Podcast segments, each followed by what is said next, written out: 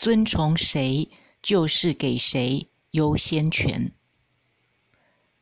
这一周的读经心得是利未记二十三章十四节，只等到把你们献给神的供物带来的那一天才可以吃。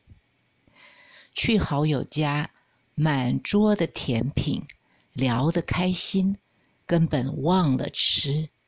他四岁的孩子示意我吃，把糕点放在我手上，我没吃，继续聊。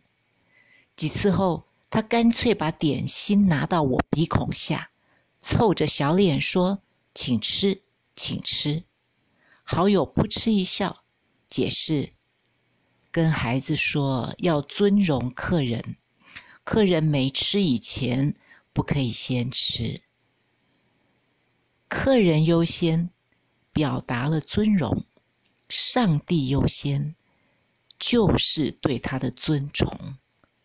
这个得学。